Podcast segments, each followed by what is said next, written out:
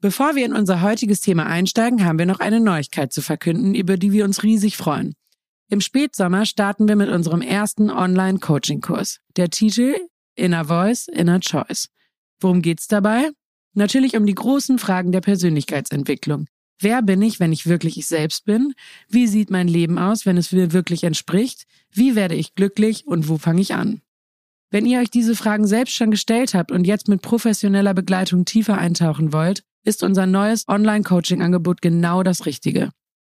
In dem Kurs werdet ihr über sechs Wochen in einer Mischung aus angeleiteten Selbstlerneinheiten, inspirierenden Live-Sessions und Austausch in der Gruppe eure Persönlichkeit erkunden. Das Ziel ist es, mehr über sich selbst zu erfahren. Wir wollen gemeinsam herausfinden, wie man sich von alten Mustern und Erwartungen befreien und an den richtigen Stellschrauben drehen kann, um sein Leben noch zufriedener und erfüllter zu gestalten. Den Link mit allen Infos dazu findet ihr in den Shownotes dieser Episode oder direkt auf unserer Website unter www.strussundklausen.de slash online-coaching-kurs.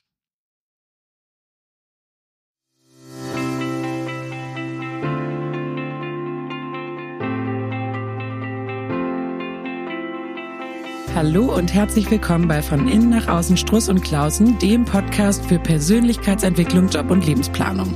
Heute habe ich, Jalie Grau, wieder mal das Vergnügen, Ranghild Struss und Johann Clausen zu interviewen. Die beiden, ich stelle sie nochmal vor, auch wenn wir hier natürlich ganz regelmäßige, eine ganz regelmäßige treue Hörerschaft haben. Aber Ranghild Struss ist Inhaberin von Struss und Clausen und Gründerin und Geschäftsführerin und Johann Clausen ist auch Inhaber und Geschäftsführer. Und sie beide sind wie ich hier auch ähm, als Berater tätig. Äh, Coaches sind wir. Wir beraten Einzelpersonen, Unternehmen, Teams, Gruppen. Es geht immer um Potenzialentfaltung und darum, Entscheidungen im Einklang mit der eigenen Persönlichkeit zu treffen. Und in diesem Podcast lassen wir euch da draußen mal Mäuschen spielen. Wir besprechen hier so spannende Themen, die, glaube ich, fast alle Menschen interessieren, weil sie uns alle betreffen. Und ähm, wir werden gar nicht müde, uns neue Themen zu überlegen für euch. Und heute geht's um Stress. Wir waren hier gerade schon sowas von gestresst, dass wir kaum starten konnten. Also wir grooven uns hier immer ähm, so richtig auf die Themen ein. Und ich habe ja immer das Vergnügen, äh, euch so ein bisschen auf das Thema einzustimmen, bevor ich meine beiden Experten hier befrage. In unserer Podcast-Runde hier ist es eigentlich, wenn wir uns nicht künstlich äh, stressen ähm, für das Thema, ist es hier eigentlich immer ziemlich gemütlich. Wir lachen ganz viel und irgendwie es ist immer so eine ganz nette ähm, Stimmung und wir unterhalten uns ja hier über super spannende Themen. Aber wenn wir hier sonst unsere Kunden empfangen und beraten, dann laufen wir hier auf einem ganz anderen Tempo. Also da flitzen wir hier immer durch den Flur und physisch und psychisch, ähm, würde ich mal sagen, sind wir Beraterinnen und Berater ganz schön in Wallung. Und Genau, das liegt einfach daran, dass wir eine Persönlichkeit äh, in der Gänze erfassen wollen und das wirklich im Detail und mit einem irre hohen Anspruch. Und dafür haben wir einen Tag lang Zeit. Also das kann dann schon mal ganz schön abgehen hier. Und dann kommt natürlich noch der Zeitdruck dazu. Und mir persönlich tut das eigentlich ganz gut. Also ich brauche den Zeitdruck, um richtig gut funktionieren zu können und auch gut ähm, performen zu können. Und dann bin ich einfach viel effizienter.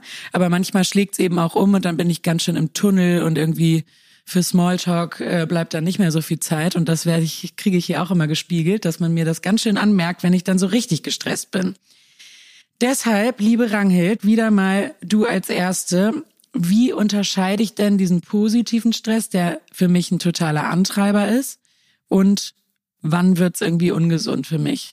Äh, und das kennen bestimmt auch unsere Hörer da draußen.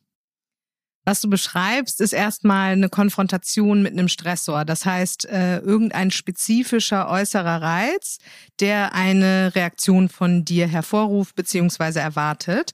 Und wenn man sich jetzt mal überlegt, dass dieser Stressor ja nur dann schwierig für dich wird, wenn du die Bewertung so vornimmst, dass eigentlich die Belastungssituation größer ist als die notwendigen Ressourcen, die du zur Bewältigung hast. Ne? Also man kann sich das so vorstellen. Es kann ja von ich habe den Bus verpasst bis zu äh, ich habe Streit äh, mit meinem Vorgesetzten gehen. Also ganz unterschiedlicher Art und Weise können diese Reize von außen sein und die bewertest du erstmal und dann überlegst du sozusagen, ob du psychisch oder physisch denen gewachsen bist das passiert unbewusst Und ähm, wenn der Stressor die Ressource zur Bewältigung überschreitet, dann ist es eben so, dass die Beanspruchung für dich innerlich gefühlt zu groß ist. Das heißt, wir sprechen dann von einer Belastung und das ist das, was eigentlich ähm, dann den Stress hervorruft, nämlich die Auswirkungen dieser Belastung, also das, wie du dich dann fühlst. Und man kann unterscheiden zwischen als positiv äh, wahrgenommene Beanspruchung, das würde man dann Eustress nennen, genau wie du gerade als Beispiel gesagt hast, es motiviert, es aktiviert, äh, bringt mich so richtig äh, in die Konzentration oder in die Motivation. Und ähm, wenn aber die Belastung oder Beanspruchung als sehr negativ und auch nicht kompensierbar ähm, empfunden wird, dann würde man von Distress sprechen, also von der Form von Stress, die eben negative Folgen nach sich zieht. Und wie sehen dann diese Folgen aus? Also woran merke ich denn diesen, wie heißt der, der negative Stress nochmal? Distress. Distress. Also, beim Eustress bin ich total motiviert und aktiviert. Und wie ist es beim Distress? Wie, wie fühle ich mich dann? Genau, das kann ja ganz unterschiedliche ähm, ähm, Anzeichen haben oder Auswirkungen oder eben auch Gefühlszustände. Manchmal sieht man das ganz schnell natürlich im Verhalten, so wie du das gerade beschrieben hast. Dann wird irgendwie jemand, der an sich gerne mit Leuten in Austausch tritt und irgendwie da super witzig und äh, viel Wissen und kontaktfreudig ist, äh, wird dann eben so ein bisschen, also geht so ein bisschen übers Ziel hinaus und wird eben irgendwie ein bisschen wie soll man sagen, hektisch oder vielleicht gar nicht mehr so fokussiert. Und dann ähm, ist es natürlich auch nicht mehr so witzig für die anderen, sondern setzt die auch automatisch unter Stress. Deswegen, was wir ja immer versuchen hier in unserem Podcast, ist ja erstmal zu gucken, wie ist so eine gewisse Funktionalität, aber letztlich ist natürlich eine Dynamik. Also so ein Stresslevel ist ja auch ein Gefühl oder äußert sich dann eben. Und erstmal hat man ja, das ist ja was Unbewusstes, denkt man so, huch, was widerfährt mir, das kann am Puls liegen, so wie wir heute Morgen ja wirklich nicht nur Witze drüber gemacht haben, sondern schon merken, sobald man sich mit diesem Thema beschäftigt, kann man ja fühlen, was Stress bedeutet. Und was du ja so schön sagtest, mit so ein bisschen Stress nennt man ja auch vielleicht Lampenfieber oder eine gute, sage ich mal, Fokussierung auf das Thema, wo man eben performen möchte und was einen auch neugierig macht, was einen interessiert und wo man eben in unserem Fall ja auch irgendwie andere Leute richtig sehen will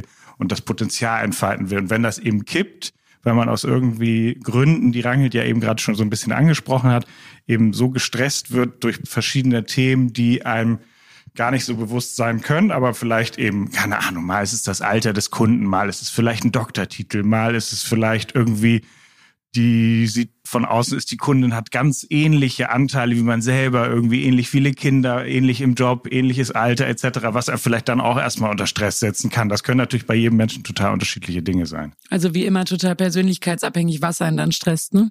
Genau, und auch abhängig von mehreren anderen Faktoren noch, nämlich von deinen persönlichen Eigenschaften. Also die Bewältigung einer Situation ist ähm, ja in der Bewertung sozusagen zweifach. Einmal bewerte ich überhaupt erst, ist das eine Situation, die für mich in irgendeiner Form gefährlich ist. Das ist die primäre Bewertung und dann gibt's aber noch die sekundäre Bewertung und da würde man dann selber auch in die Analyse der verfügbaren Ressourcen gehen.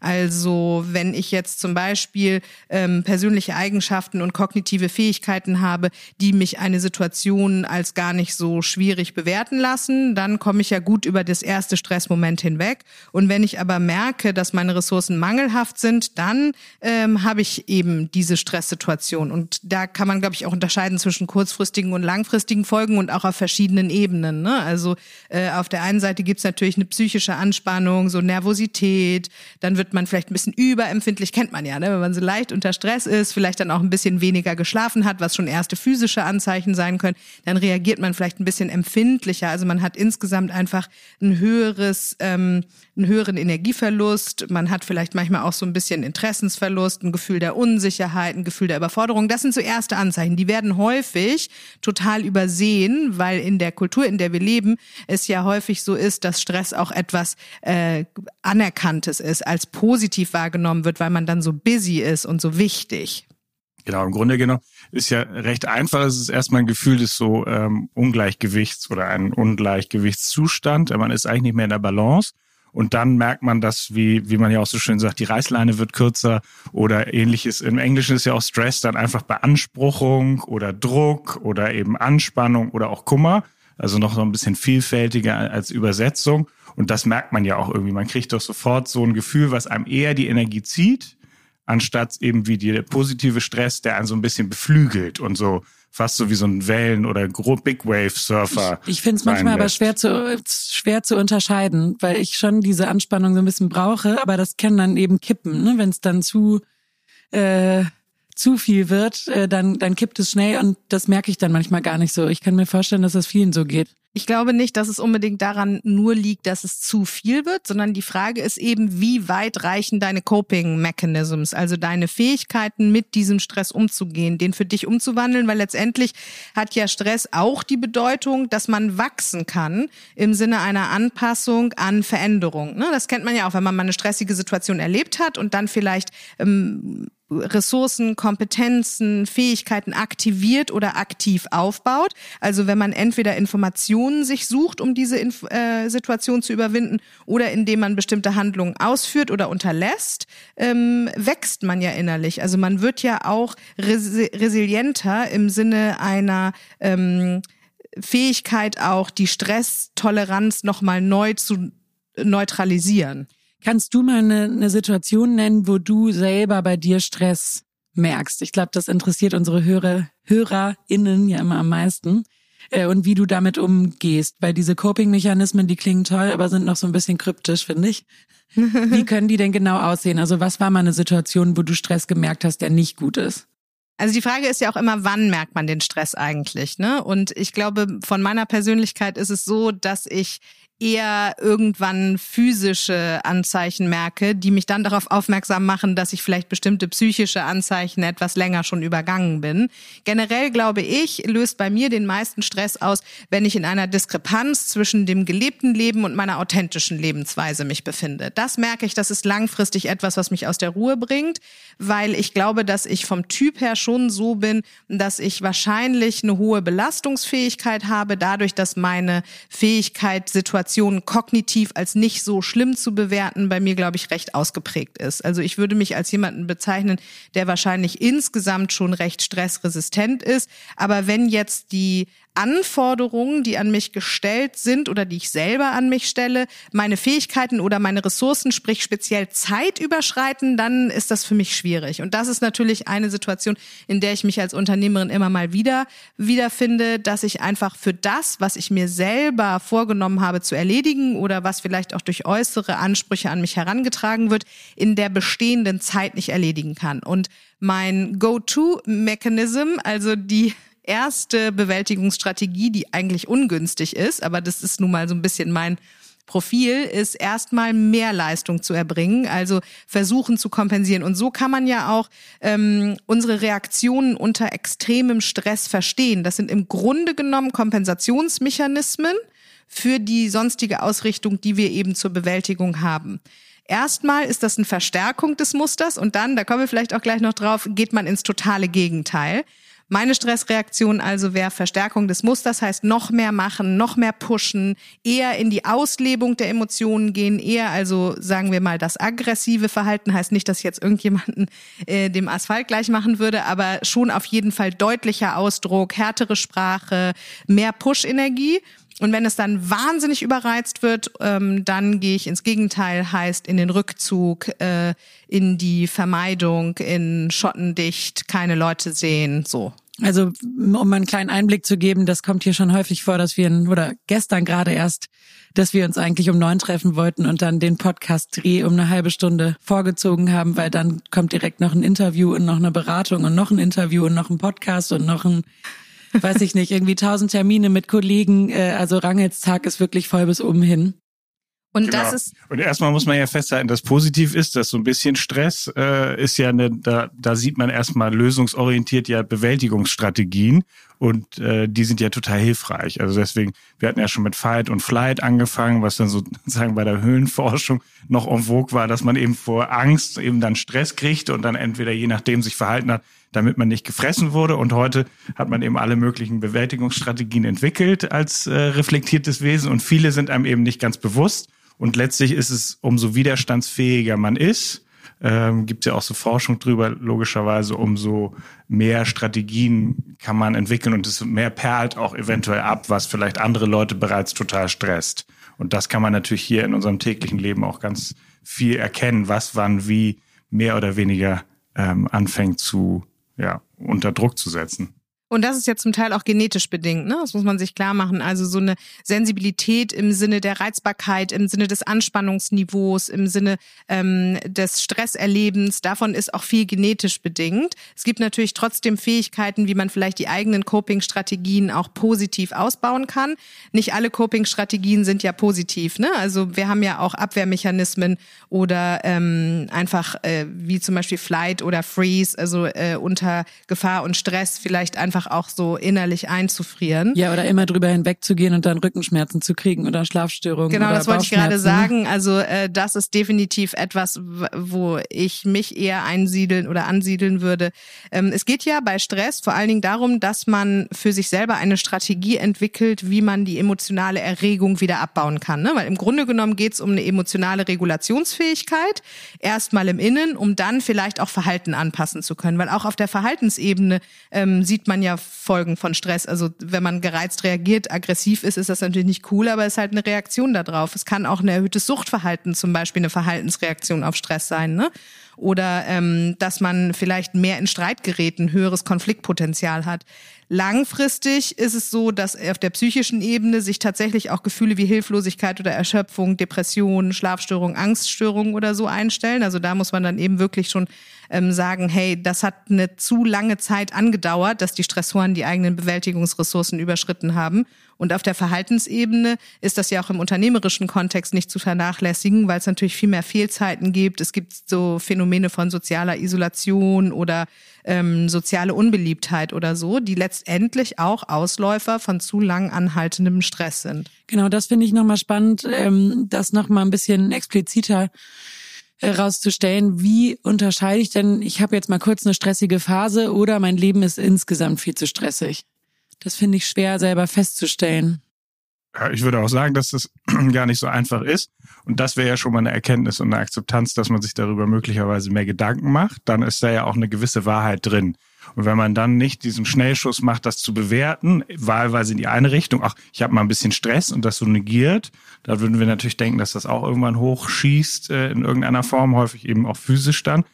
Oder ähm, ähm, dass es natürlich in die andere Richtung geht und man sich nur noch jeden Tag darüber Gedanken macht, wie gestresst man ist. Und dann hat es natürlich auch so ein Circulus viciosus, dass man da auch nicht mehr so richtig gut rauskommt. Wenn es übrigens natürlich in eine sehr, sehr ungute Dynamik kommt, dann würden wir wie immer an dieser Stelle natürlich sehr raten, sich Hilfe zu suchen und wirklich Unterstützung, weil man da häufig erstmal nicht gut alleine rauskommt. Denn so tiefer man sich da reinbuddelt, ähm, und das macht man ja nicht bewusst, sondern das ist dann eben, wie Rangelt ja und du eben auch schon ange, ähm, angerissen habt, dann macht man häufig mehr desselben, nennt man das. Und das ist paradoxerweise, ist das, Watzlawick nennt das ja die problemerzeugende Lösung. Also man denkt, man würde eine Lösung haben, aber es schafft eigentlich viel mehr Probleme. Und deswegen davon würden wir natürlich so ein bisschen Abstand nehmen und dann eben gucken, in was für einer Situation befinde ich mich gerade und woran liegt das eigentlich? Und dann kann es natürlich mal wirklich äußeren Stress geben, Zeit, das kann ja faktisch mal so sein, da wird jeder mal reinkommen. Und dann gibt es aber möglicherweise auch wie Rangit ja ganz am Anfang mal einmal kurz einleitete, umso, sage ich mal, die größer die Differenz ist zwischen eigentlich vielleicht unbewussten Wunsch nach, wie sollte mein Leben eigentlich aussehen ähm, und wie führe ich das jetzt in dieser Lebensphase gerade durch. Ähm, das würden wir sagen, umso größer da der Spalt ist äh, oder die Kluft, umso anstrengender wird's. Äh, und noch ein Satz, was auch wichtig ist, was vor zehn Jahren richtig für einen gewesen sein muss, das stellen wir immer fest, ist eben in der Phase des Lebens vielleicht jetzt gerade ganz neu. Und deswegen ist wichtig zu merken, ah, okay, früher hat mich das gar nicht gestresst. Und heute will ich einfach so nicht mehr sein, zum Beispiel dann. Wir merken das ja auch total in unseren Beratungen, äh, wenn Leute so völlig an sich vorbeileben. Ne? Also das finde ich nochmal ein also wäre ich jetzt irgendwie Steuerberaterin oder sowas, dann wäre ich wahrscheinlich in so einem Dauerstress, weil ich so schlecht könnte und kein einziges Talent hätte, was man da braucht. Ähm, das, ne, also dieses nicht kongruent zu seiner Persönlichkeit leben, das ist ja genau das, was wir hier wollen für unsere Kunden, also genau das Gegenteil, ähm, dass man seine Talente ausleben kann, weil daran merke ich zum Beispiel, das ist eine Coping-Strategie, auf die ich mich auch gut immer wieder berufen kann im Stress, dass ich mir sagen kann, ähm, ich kann das und dieses Talent wird mir gleich in der Präsentation dabei helfen, das gut hinzubekommen. Anders als jetzt irgendwie mir die Schokolade vorher reinzuziehen. Äh, kurzfristig hilft das auch manchmal. Aber das wäre sicherlich keine gute langfristige Coping-Strategie. Um nochmal auf deine Frage zurückzukommen, was man denn, äh, wie man unterscheidet, ob es jetzt langfristig ungesunder Stress ist. Also körperliche ähm, Merkmale und Folgen von Stress sind auf jeden Fall die, die die Handbremse ziehen lassen sollten. Also es fängt an wirklich mit Muskelverspannungen, Magenproblemen, so Verdauungsthemen, äh, Kopfschmerzen, vielleicht auch Herzrasen, übermäßiges Schwitzen, ähm, äh, unruhiger Darm, ne? solche Sachen, die die sind schon Anzeichen, die sagen, hey, der Körper wird von der Seele vorgeschickt, weil du die Seele offensichtlich nicht gehört hast. Und langfristig ist das auch nicht zu vernachlässigen, weil das natürlich schon auch ähm, ja zu richtig Herz-Kreislauf-Störungen führen kann, ähm, zu auch Gehirnschädigungen, wenn man über lange Zeit nicht schläft, äh, Diabetes, Magengeschwüre, solche Themen sind wichtig, dass man sich klar macht, dass langfristiger Stress eben genau diese Krankheiten mit auslöst. Das ist auch hirnphysiologisch inzwischen ähm, bewiesen. Und äh, deshalb äh, ist es wichtig, einmal diese Situation zweifach zu bewerten, nämlich erstmal, genau wie Johann gerade meinte, was ist denn eigentlich der Stressor? Weil manchmal äh, sind es auch äußere Ursachen, die man leicht verändern kann. Also wenn jetzt zum Beispiel die allgemeinen Arbeitsbedingungen so sind, dass es dir schlichtweg zu laut ist oder dass es dir zu heiß ist oder dass dir das Licht zu hell ist, dass du permanent gestört wirst oder dass dir vielleicht irgendwelche Arbeitsinstrumente fehlen, dass du äh, nicht die richtige Ausstattung Ausstattung hast und deshalb ähm, ständig Nackenschmerzen hast, weil du zu weit runter auf den Laptop gucken musst. Also erstmal in der Bewertung der Situation mach dir einmal kurz bewusst, wo drin befinde ich mich gerade und welche äußeren Umstände sind damit verbunden und dann die Frage, tun mir die gut, ja oder nein? Das ist die erste Analyse, die total wichtig ist. Und die zweite, also die sekundäre Bewertung, ist dann eben die Analyse deiner verfügbaren Ressourcen. Also wie viel Kraft habe ich, diesen ähm, Stressoren entgegenzutreten, beziehungsweise Anforderungen zu erfüllen. Und da gibt's eben entweder psychosoziale Ursachen, das hast du gerade schon angedeutet, du hast gesagt, ich habe dann das Gefühl, ich kann das, dass ich habe einen guten Selbstwert auf der Ebene meiner äh, zu erbringenden Leistung und das stärkt mich. Da sprichst du an, dass eben gutes Selbstwertgefühl auf jeden Fall eine ähm, Prävention ist für ein zu hohes Stresserleben. Dann kann es aber auch sein, dass du vielleicht verschiedene Ängste hast oder nicht genug Feedback kriegst, nicht genug Anerkennung hast, keine Unterstützung erfährst, dass es Konkurrenzdruck gibt, dass es vielleicht zu viel Leistungsdruck gibt oder dass du äh, insgesamt vielleicht ein bisschen auch mit einem Coach daran arbeiten müsstest, dass du eine systematische Problemlösungskompetenz entwickelst. Also, ähm, dass vielleicht mit dir mal überlegt wird, hey, Ressourcenarbeit in deiner Biografie, wie hast du denn früher stressige Situationen ähm, bewältigt? Und was aber auch ganz wichtig ist, ist dann in dieser sekundären Analyse nochmal zu gucken, wie ist es denn eigentlich mit den Aufgaben? Ne? Weil ähm, häufig akzeptieren wir im Arbeitsleben eher eine Überforderung auf der Aufgabenebene und machen uns selber fertig im Sinne des Nichtkönnens, als dass wir einfach auch mal sagen, hey, eventuell sind einfach die an mich gestellten Anforderungen für mein Kompetenzprofil zu hoch. Entweder muss ich dann mein Kompetenzprofil ein bisschen ähm, hochschrauben, indem ich Ausbildung mache, oder ich muss auch daran arbeiten, dass vielleicht die Bedingungen für mich besser sind. Wenn eine Pflanze nicht gedeiht, dann machst du ja auch nicht die Pflanze dafür verantwortlich, sondern du überlegst dir als allererstes Mal, hat die eigentlich genug Licht, steht die gut in der Sonne, hat sie genug Wasser, wird sie regelmäßig gegossen? Und Super das ist Bild. für, und das ist für das Stresserleben aber wichtig, weil Leute im Stress, wie Jon auch gerade schon meint, die sind so im Tunnel, mh, dass die manchmal gar nicht auf die Idee kommen, auch äußere Umstände besser gestalten zu können. Und das ist ja auch ein wichtiger Teil der Coping-Strategie, auf einem Problem orientierten, ähm, auf einer problemorientierten Ebene den Fokus mal auf ein geändertes Verhalten zu legen, aktiv zu werden oder Dinge auch abzuschalten. Also auch so, was esse ich genug und zur richtigen Zeit und das Richtige für mich und so, ne? Oder bin ich genug an der frischen Luft?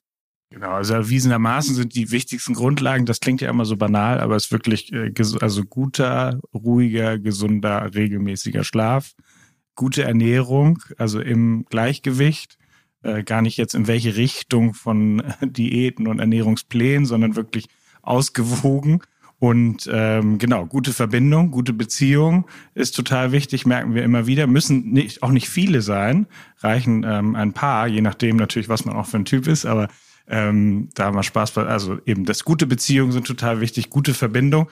Und dann, was auch immer wichtig ist, ist, dass wir hier immer, immer hin und her springen, weil wir das ja so gern mögen zwischen dem einzelnen Individuum dann irgendwie dem System, der Unternehmenskultur oder auch der Familie und dann ja auch generell ist es in unserer Kultur, Gegenwartskultur ja auch total hip, ständig zu sagen, wie viel man zu tun hat oder was einen alles stresst. Ja, es gibt natürlich immer mal wieder so, man will es irgendwie lockerer angehen und natürlich gibt's tolle Bilder da draußen in den sozialen Netzwerken, die anderes vermuten lassen, aber dass dahinter häufig nicht so sehr das gelebte Leben steht, sondern eher doch ganz schön viel Stress und ganz schön viel Druck und ganz schön viel ähm, wie man im Idealfall sein muss, das, das ist ja auch ein kulturelles Thema.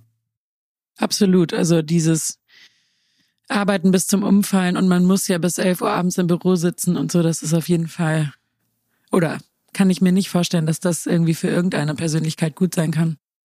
Aber da kommen wir ja wieder auf das Selbstwertthema. Die Frage ist dann eben, wenn der Stress ausgelöst wird durch diese Diskrepanz zwischen dem, was tatsächlich jeden Tag passiert und dem, was für dich eigentlich gut wäre, dann ist es ähm, entscheidend, auch innerlich den Mut aufzubringen und die Kraft zu haben, zu sagen, ich ändere jetzt auch was dran. Ne? Und das kann ich eben, ähm, wie wir gerade schon gesagt haben, mit dem Fokus aufs Problem machen. Also zu sagen, ich will das Problem beheben. Das heißt, ich muss im Außen was ändern. Und ähm, für die Hörerinnen und Hörer da draußen, die das jetzt gerade hören, sind das, glaube ich, drei wichtige Punkte, um einmal zu sagen, hey, wo kann ich denn angreifen, um überhaupt für mich gute Coping-Strategien zu entwickeln? Also einmal, was kann ich am Problem ändern? Das ist die aktive Herangehensweise. Darunter würde natürlich auch fallen, sich zu entziehen. Das wäre auch eine Art von ähm, problemorientiertem Verhalten, was eher vermeidend ist. Aber äh, als zweites dann vielleicht auch emotionsorientiert zu sagen, hey, was kann ich denn für mein eigenes Wohlbefinden tun? Wie möchte ich mich denn eigentlich fühlen? Was muss ich verbessern, damit es mir wieder gut geht? Also den Fokus auf sich selber Was, legen. Hast du da mal ein Beispiel? Ja, wenn du jetzt total gestresst im Job bist und ähm, du findest heraus, okay, ähm, es sind einfach schlichtweg zu viele Aufgaben, dann wäre die problemorientierte Verhaltensveränderung, dass ich äh, mich zu den Aufgaben anders positionieren würde. Ich würde vielleicht mal mit Kollegen und Kollegen sprechen. Ich würde Vorgesetzte aufsuchen, um die Aufgaben entweder zeitlich ähm, oder auch äh, personell anders zu verteilen und zu strukturieren, vielleicht auch einfach wegfallen zu lassen.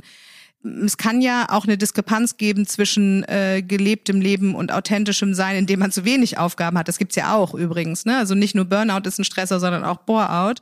Und ähm, also da wirklich aktiv das zu gestalten, zu verändern, den Job so zu gestalten, dass er eben von der Beschreibung der Arbeitsaufgaben zu einem passt. Emotionsorientiert würde man sich dann fragen, was kann ich denn zusätzlich noch selber tun, um mich vielleicht beim Arbeiten insgesamt noch wohler zu fühlen, um mehr Kraft zu haben. Das muss gar nicht alles unbedingt beim Arbeiten stattfinden, sondern wie Johann gerade meinte, äh, genug schlafen und sich auch zu bewegen sind wichtige Faktoren, um Stress abzubauen, also um Emotionen zu regulieren. Das kann man ja auch über den Körper machen.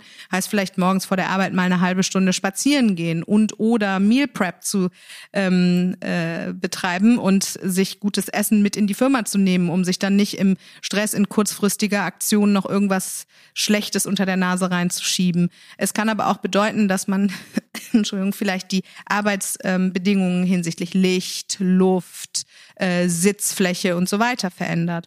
Und der dritte Punkt, an dem man sich noch mal ein bisschen aufhalten kann, ist die bewertungsorientierte ähm, äh, hin äh, der bewertungsorientierte Fokus, wenn es darum geht, emotionale Erregung abzubauen. Und das bedeutet vielleicht die Stresssituationen auch mal in Relation zum Rest des Lebens zu setzen. Also im Stress neigt man ja dazu, einen Tunnel zu bilden und wirklich nur noch das Problem zu fokussieren und dann sich mal zu fragen, hey, warte mal, innerhalb meines Lebens, wie wichtig ist denn jetzt die Aufgabe, äh, diese Excel-Liste für unser Archiv zu beenden?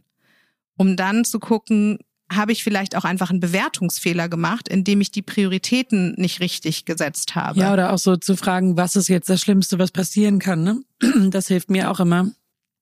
Genau, sagen, und wenn okay, man, so schlimm ist es dann insgesamt dann also, auch nicht. Ne? Ähm, erstmal muss man natürlich sagen, dass alle Leute, die es gerne machen, natürlich sich mit Excel-Tabellen und Steuerberatung auseinandersetzen dürfen. Und gleichzeitig ähm, ist das Spannende ja, Resilienz heißt ja wirklich eben auch nicht immer auf alles anzuspringen. Also Sachen auch mal gehen zu lassen, abperlen zu lassen, abprallen zu lassen also das sozusagen immer wieder auch sich die Sachen so reinzuziehen, wäre auch ein Bewusstsein dafür zu schaffen, sich aus der Opferrolle auch rauszubeheben und dann eben zu sagen, hey, ich kann diese Dinge eben gestalten und Verantwortung übernehmen. Weil wenn wir ja darüber reden, was uns ja glücklicherweise den meisten zumindest äh, mitgegeben ist, dass wir uns ja damit auseinandersetzen dürfen und dass es eigentlich ein Geschenk ist und kein Widerfahrenes. Und damit geht's ja dann eigentlich schon los, dass man dann wirklich lösungsorientiert und auch eben wirklich optimistisch rangeht und ein Stück weit natürlich auch realistisch, weil was wir ja immer versuchen, ist, dass wir irgendwie alles unter einen Hut kriegen und das ist natürlich sehr ehrenwert, aber das kann eben auch häufig nicht funktionieren. Wir können eben nicht sagen, wir wollen drei Tage die Woche arbeiten, dafür noch ein volles Gehalt kriegen, dann noch die Dim machen und noch ein Sabbatical und ich weiß nicht was. Also die Wünsche sind natürlich ähm, allgegenwärtig, aber das auch vielleicht für sich in so einer Ruhe mal reinzukriegen und nicht alles eben so wahnsinnig in so von Himmel jauchzen zu Tode betrübt zu betrachten, macht natürlich auch eine gewisse. Und dafür muss man aber auch Lockerheit. die Zeit sich nehmen, ne? Also mal bewusst sich damit zu beschäftigen und vielleicht genau. auch mal so ganz ja. gut und tief zu atmen, damit man rauskommt aus der Emotion. Das hilft mir auch immer sehr. Das ist ja eine ganz konkrete Strategie. Mhm. Atmen mhm. hilft immer, auf jeden Fall. Und auch wirklich zu gucken, aber was tut mir oder einem eben auch wirklich gut? Das kann für jeden unterschiedlich sein. Für den einen ist es Meditation, für den nächsten ist es zwölf Stunden Schlafen, für den nächsten ist es vielleicht Yoga. Dauerlauf kann auch für den einen oder anderen was Gutes sein. Oder einfach nur zum Abend mit Freunden treffen und reden, reden, reden, reden. Also es gibt verschiedene Mechanismen, die Lockerheit oder ähm, Entspannung herstellen können. Und unser Credo ist ja immer zu sagen, es helfen nur die Strategien, die wirklich deine sind. Also das ist bei diesem Stressmanagement und bei der Entwicklung von Coping Mechanisms nach meiner Meinung ein total wichtiger Gedanke, weil das Gießkannenprinzip einfach hier nicht zuträglich ist. Es gibt Leute, die müssen ihren Stress äh, und die emotionale Erregung einfach über körperliche Aktivität abbauen. Ähm, dann hilft denen nicht still auf dem Nadelkissen zu sitzen und zu meditieren. Und deshalb ist es eben in der Bewertung der Belastungssituation und vor allen Dingen der Analyse der eigenen Ressourcen super entscheidend, sich zu fragen, okay, was hilft mir eigentlich persönlich? Dafür ist die Frage auch ganz gut, mal sich zu überlegen, hey, was habe ich denn zum Beispiel in der Vergangenheit getan, damit ein Problem nicht noch schlimmer wurde, als es sowieso schon war? Das ist eine ganz wichtige und gute Frage. Was auch eine gute Frage ist, was bringt mich so richtig auf die Palme und was bringt mich wieder runter? Und im Sinne der Ressourcenarbeit ist es auch entscheidend, sich mal zu überlegen, wann man wirklich das Gefühl hatte, in seinem Leben an die Belastungsgrenze gekommen zu sein. Also ähm, bei mir war das zum Beispiel am Anfang der Gründungszeit, äh, da gab es natürlich ganz viele finanzielle Sorgen, da gab es irgendwie den inneren Anspruch, alles äh, perfekt auf die Beine zu stellen, bevor man den ersten Kunden empfängt. Ähm, gleichzeitig bin ich umgezogen, also alles in meinem Leben war irgendwie neu. Da habe ich schon gemerkt, puh, das also bringt mich jetzt hier an die Grenze und sich so eine Situation nochmal in Erinnerung zu rufen und sich dann zu überlegen, was habe ich eigentlich damals gemacht? Was hat mir geholfen? Und was hast du gemacht? Mm, ich habe äh, klare Prioritäten gesetzt und ich habe mir Arbeitszeiten gegeben, weil ich gemerkt habe, dass auch eine andere Coping-Strategie eben, die ich schon angesprochen hatte, Arbeitssucht, also dann Übertreibung, um das Problem zu lösen, wie Johann auch meinte, mehr desselben führt nicht unbedingt zu Besserung. Äh, das war bei mir eine große Gefahr. Und dann habe ich gemerkt, okay, ich muss einfach mir Absichten für Zeiten erklären. Die Zeiten müssen begrenzt sein. Ähm, das habe ich dann gemacht. Ich habe äh, tatsächlich versucht, eben auf gesunde Lebensführung zu achten. Und ich habe damals sehr ausgewählt nur Leute getroffen, also bedeutungsvolle Beziehungen mit sehr wenigen Menschen geführt und habe ähm, die Ablenkung eingegrenzt. Für manche Leute ist aber zum Beispiel Ablenkung auch ein guter Coping-Mechanism. Also wenn die Situation zu doll wird, dann äh, mal rauszugehen aus der Situation und was ganz anderes zu machen. Was übrigens in dem Marshmallow-Experiment, das kennen ja viele auch, äh, vierjährige Kinder werden mit einem Marshmallow an einen Tisch gesetzt und es wird ihnen gesagt, du musst warten, bis ich wiederkomme. Äh, wenn du ihn dann nicht gegessen hast, kriegst du zwei. Und da haben Wissenschaftler herausgefunden, dass die Kinder, die das am besten konnten, die haben sich vor allem ablenken können. Also die haben das hingekriegt, den Fokus quasi von der Versuchung wegzunehmen, vom Stressor wegzunehmen und stattdessen was anderes zu machen. Also ähm, diese Fragen und diese Ressourcenarbeit ist total wichtig, um für sich selber die eigene Coping-Strategie rauszufinden. Ja, ist es eher Ablenkung, ist es eher Achtsamkeit, äh, ist es eher ein Entspannungsverfahren oder ist es vielleicht auch gut, die Dinge aufzuschreiben oder mit Freunden über die Stressorsituation zu sprechen, um vielleicht auch von außen darauf hingewiesen zu werden, dass man bestimmte Ressourcen hat, die man auf äh, in der Situation vielleicht gar nicht spürt, aber auf die man doch zugreifen könnte. Äh, wichtig ist auch, sich selbst gut zuzureden natürlich und ähm, Manchmal ist es auch gut, die Emotionen einfach mal sein zu lassen und zu gucken, wie fühle ich mich eigentlich, wenn ich Stress habe? Also welches Gefühl steht dahinter? Fühle ich, werde ich wütend oder fühle ich mich ohnmächtig? Bin ich eher in der hilflosen Richtung unterwegs? Werde ich traurig? Fühle ich mich einsam? Habe ich vielleicht sogar ein Schamgefühl, weil ich denke, oh, meine Identität reicht nicht aus, um hier dieser Rolle gerecht zu werden? Also das für sich zu ähm, überlegen hilft, um eben die eigene passende Coping-Strategie zu entwickeln. Genau, und psychologisch gesehen ist Stressgefühl ja auch was ganz Wichtiges. Das leistet ja Riffi, weil wir widmen denen eine ganze Folge. Und ähm, also es gibt ja ganz viel, das ist, also man, wir brauchen das auch, um auch mal ab und zu mal ein bisschen Lauthals leiden zu dürfen und dann mit anderen darüber zu sprechen. Und das tut ja auch irgendwie gut. Und was ich auch wichtig finde, ist vielleicht auch ehrlich mit sich zu sein und zu sagen, hey, welche Coping-Strategien habe ich eigentlich, die im Grunde genommen nicht gut für mich sind? Weil im Stress sind wir leider manchmal nicht in der Lage, ähm, wirklich noch eine bewusste Entscheidung zu treffen, weil wir zwischen dem Reiz und der Reaktion viel zu wenig Raum lassen. Und das sind dann eben so typische Themen wie Süchte oder ähm, aggressives Verhalten, ähm, Reizbarkeit, ne, so und da vielleicht auch mal zu gucken, hey, was sind vielleicht auch Themen, die ich an mir selber nicht so mag und welche Handlungsalternativen habe ich? Und dafür hilft es wirklich, sich das mal aufzuschreiben, um es sich bewusst zu machen, weil im Stress natürlich das Bewusste im Sinne von verstandesorientiert überhaupt noch eine Reaktion richtig wählen zu können, meist ausgeschaltet ist. Aber das Gute daran ist, wenn ich jetzt zum Beispiel überlege, okay, ich habe eine neue Coping-Strategie entwickelt, ich kann die ausprobieren, ich kann an meiner Situation was ändern, dann habe ich wieder ein neues Selbstwirksamkeitserleben, weil ich eben erfahre, dass ich auch Einfluss nehmen kann auf die Situation, in der ich mich befinde. Und das Spannende daran ist, dass im Anschluss eine Neubewertung der Situation stattfinden wird. Also ich habe dann vielleicht nicht mehr das Gefühl, oh, wie gemein ist das, dass ich auf der, bei der Arbeit mit so vielen Aufgaben überschüttet werde und dann wollen zu Hause immer noch mein Partner, meine Kinder, meine Partnerin irgendwas von mir. Zusätzlich muss ich mich um meine Eltern kümmern und dann in der Anklage zu sein.